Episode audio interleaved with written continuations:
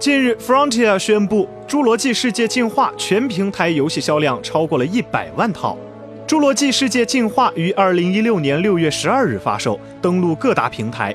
距离现在也仅仅过去了一个多月的时间，能够突破一百万，可以说明其独特的魅力了。在这款游戏中，玩家将执掌一座岛屿，打造属于自己的侏罗纪世界。这些通过生物工程打造的恐龙拥有高度的智慧，能够对周遭的环境进行思考、感知并做出反应，并且对自身的生活条件有一定的要求。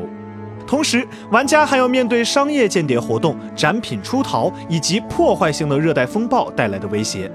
玩家还可以亲自驾驶直升机或是巡逻车，对岛上发生的意外事件进行直接的处理。官方并没有公布各平台的销量占比，而 Steam 平台上本作的评价也只是多半好评。国区售价一百五十元，支持简体中文和中文配音。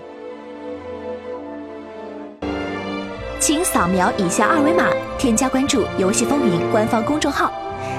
精彩好礼及互动内容，你值得拥有。